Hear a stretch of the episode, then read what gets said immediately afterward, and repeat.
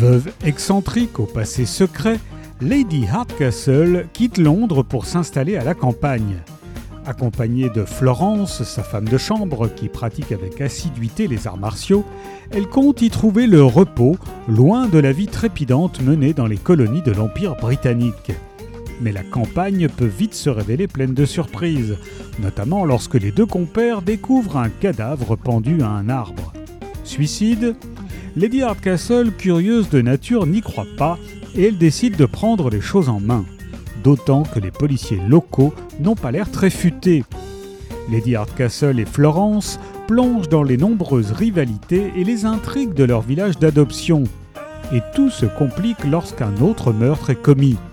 Pour les deux détectives amateurs, le tea time attendra car une chose est certaine, la vie à la campagne est loin d'être un long fleuve tranquille. Petit meurtre en campagne de T.E. Kinsey est paru chez City Edition.